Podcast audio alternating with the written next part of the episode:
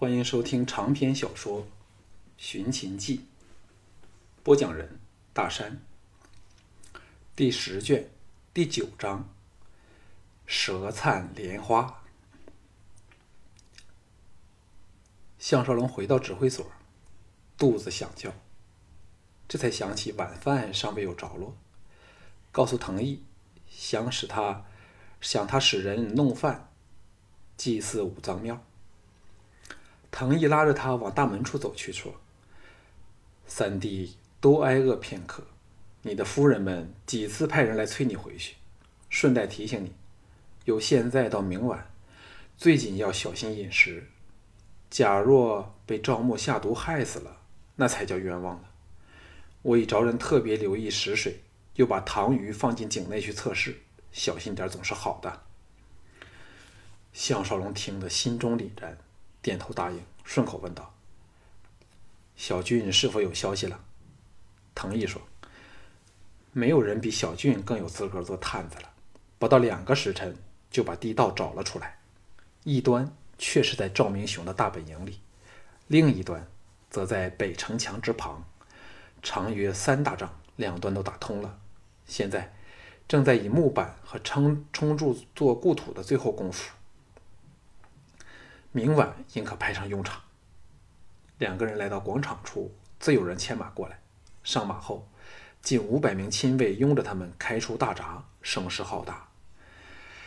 项少龙见随从里只有十多人是精兵团的兄弟，愕然道：“这批人是怎么捡来的？”藤毅笑道：“我把自己兄弟安插到各个岗位去，好能控制着城卫的主力。”这批人则是由各单位精选出来，当然是避了与赵明雄有关系的人，也查过他们的出身，应该没有大问题。现在邯郸危机四伏，加强实力是必须的了。项少龙低声说了赵牧的事儿，唐毅说：“有这么准确的情报，要应付田丹和赵牧绝非难事。难的是如何能杀死田丹，活擒赵牧，再从容逃回咸阳。”那才是最考功夫。项少龙叹道：“我们实在没有能力同时完成这两件事儿。田丹定不会亲自参与行动。孝成王这个昏君临阵退缩，更明令我不准碰李渊和田丹。明晚的行动必须有孝成王的合作才成，否则敌我难分，可能会闹出岔子。”藤毅点头同意道：“我明白三弟的难处。”幸好还有一晚的时间可以从详记忆。小俊现在监视着地道的情况，若有异样的情形，可立即做出迅速的反应。其他地方我派人查过，北墙的地道应是唯一的入口。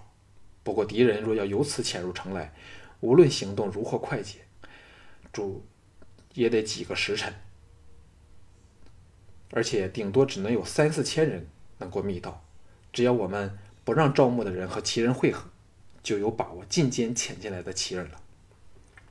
项少龙说：“若非有二哥打点，我真要手足无措嘞。”谈谈说说时，反抵行府，踏入内堂，赫然发觉赵雅和季嫣然全来了，正和赵志、善柔姐妹说话。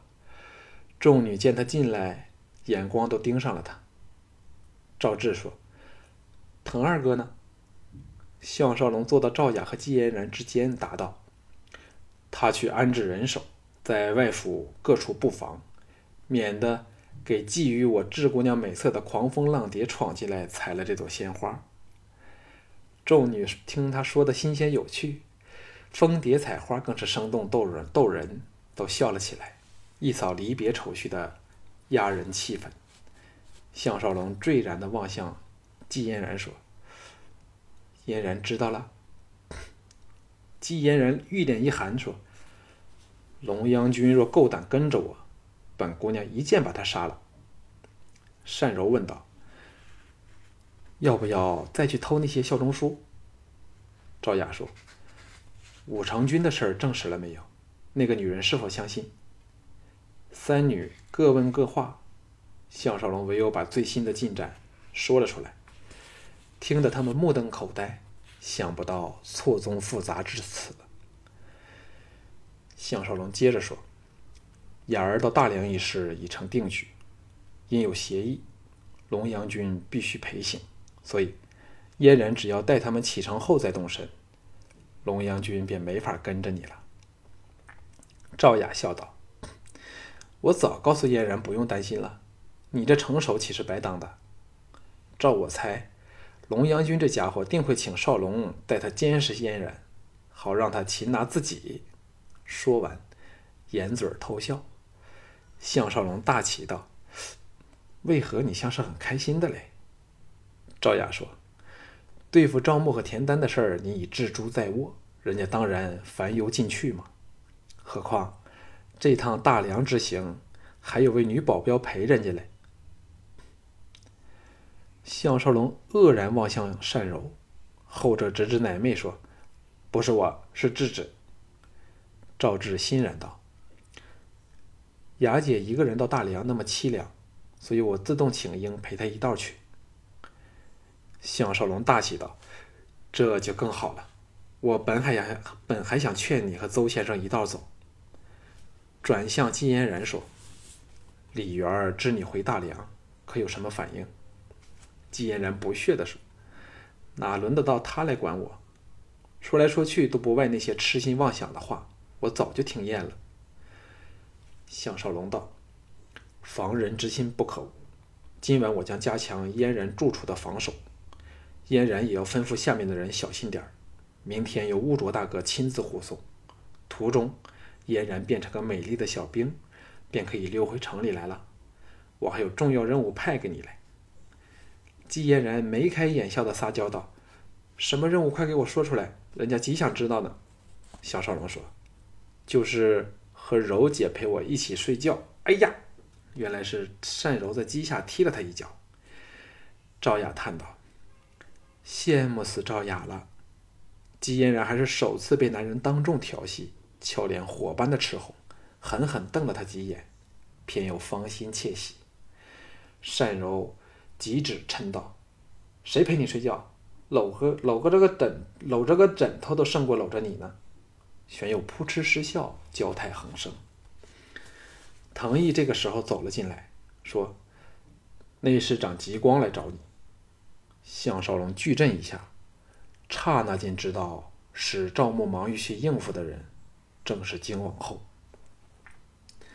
项少龙当着极光，扭开了已火漆封了的木桶，取出了帛书密函，上面写满了秀丽的字体，却没有署名，列着二十多个人名，还注明了他们的官职。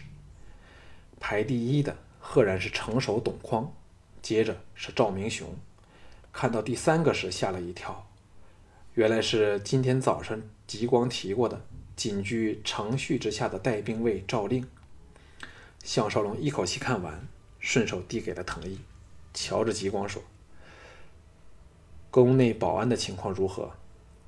极光道：“自从信陵君的人偷入宫内杀人放火后，大王把军权拿到手里，程将军只成了个发布命令的传令人。凡有十人以上的调动，均需有大王手谕。现在。”全体禁军一万八千人，均在宫内宫外四个军营候命轮番把守王宫，在防御上应该没有问题。项少龙暗想：信陵君害苦了赵牧，使他想不借助其人的力量也不成了。再问道：“大王本身安全的情况又如何？”极光说：“这方面更可放心，大王重组了亲兵团，大多均是王族里的子弟兵。”中心方面绝无疑问，又把王宫那几处地方划为禁区，闯入者立杀无赦。饮食方面更是小心翼翼，善方水井十二个时辰均在严密的监视之下。这是藤毅冷哼一声，把帛书递回给项少龙。极光看着项少龙手内的帛书说：“今后有命，这卷帛书须由董将军在小人眼前焚毁。”半片都不可以留下来。项少龙暗赞金王后心思缜密，又看了一遍，才打着火石，把帛书焚毁了。极光看着帛书冒起的烟焰，诚恳地说：“小人知道形势定是非常危急，将军有用得着极光的地方，请吩咐下来。”项少龙望向藤毅，后者会意，点头说：“城卫方面由下属负责，禁军方面则要将军亲自向大王陈说了。”项少龙长身而起，向极光笑道：“当然有借重内侍长的地方。现在我要立即进宫见大王，路上再说吧。”孝成王知道项少龙来了，忙在寝宫的后堂接见他，紧张地说：“是否有好消息呢？”项少龙道：“不但有好消息，还有天大喜讯。这次鄙人有十足的把握。”把奸党一网打尽。孝成王大喜道：“是否把效忠书拿到手上了？”项少龙微笑说：“大王明鉴，若把效忠书拿了来，不是叫赵牧知道事情败露了吗？”孝成王心情大佳，不以为许，笑道：“寡人兴奋的糊涂了。”接着皱眉道：“你不是说他的府邸守卫森严吗？无法进去，为何现在又可偷看效忠书呢？”项少龙早有讣稿，把那晚由水道潜进去的经过说了出来。又说，鄙人搭通了侯府内的一些仍忠于大王的人，发现这几天赵牧回府后，都先到沃克轩走一趟，从而推知效忠书必被收藏在那里。托大王洪福，果然找到了效忠书。不过看了一半时，有巡卫来了，鄙人不敢久留，只好立即遁走。孝成王皱眉说。那岂非仍未可立即采取行动？项少龙心中暗笑：若立即采取行动，怎还可进行老子我的阴谋啊？郑荣说：“赵牧现在正严阵以待，若我们这样去拿人，伤亡必重。上上之策，莫如待他倾巢而出，起兵叛变时，才以伏兵迎头痛击，那就万无一失了。”孝成王沉吟片上，点头说。卿家言之有理，究竟谁是奸党？项少龙由怀内掏出由藤毅在出门前默写下来的名单，跪前奉上。孝成王接过后，迫不及待打开一看，立时色变，失声道：“什么？赵明雄也是赵牧的人？他还是寡人心中成守人选之一。董卿家有没有看错了？”项少龙胸有成竹地说。鄙人也怕那批效忠书是赵牧假造出来的疑兵之计，所以挑了他这个最重要的人来调查，竟发现了他暗自在城北的官署下掘了一条地道，通往北墙之外。此事可以查证，请大王立即派人随鄙人的手下到地道附近，以铜管插入地内，当可听到地道内传来的声音。请大王这就下令吧。孝成王凝望了他半晌，说：“寡人非是信不过董卿，而是事关重大，证实后寡人才能安心。但此事需小心进行，不要让贼子知道了。”说罢，举手召来两名禁卫，由项少龙陪着到了殿外，吩咐巫果领着他们去了。他回转来时，孝成王早看完了名单，长长的吁出一口气，道。这名单应该没有问题，除赵明雄和赵令两人令人惊异外，其他人都是寡人一直怀疑与赵牧有勾结的人。董卿这次立此大功，寡人会清楚的记着。接着，双眼凶光连闪，说：“那条地道定是为奇人而开凿的。”董卿立即把他封了，然后以迅雷不及掩耳的方法拿下奸党，再把侯府包围。到大将军回来后，由他攻打侯府，那就万无一失了。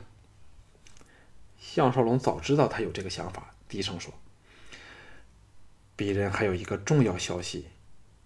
赵牧为了坚定鄙人对他的信心，所以透露给鄙人知道，勾结了武成军。刻下，武成军正在齐人的营地里呢。”孝成王色变道：“什么？”项少龙说。到这一刻，鄙人才明白赵牧凭什么来造反。只要他能，嘿，那武成军便可登上王座，齐人也可得到大河以东我们大赵的土地。孝成王不耐烦的打断他，喝道：“寡人明白了，董卿有何妙策？”项少龙以充满信心的语调肯定地说：“假如我们先发制人，对付奸党却是胜败难料。最大的问题是我们尚未能把奸党一网打尽。若有人开门把齐人迎进来，我们纵能获胜，也不知道多少居民生命会被战火波及。那时候既要保护王宫，又要围困侯府，变成了几面作战，形势不利。不如……”由得齐人有地道潜进来，鄙人反有把握打一场漂亮的胜仗。又压低声音说：“不如我们趁田丹仍在宫内，把他干掉，不是一了百了吗？”孝成王颓然说：“这消息来得太迟了。田丹黄昏时分借口回营地视察，离城去了。”项少龙愕然道。为何鄙人会不知道的呢？孝成王苦笑说：“他正是由北门离开，赵明雄自然不会通知你来。”这时，孝成王派去的那两名亲卫匆匆回来，向孝成王禀告了听回来的事实。孝成王至此对项少龙更绝对的信任，商量了大半个时辰，项少龙才离开王宫。当他踏出店门时，知道。整个局势的主动权已操纵在手里，任田丹、赵牧和李元如何的厉害，也休想翻出自己的手心儿了。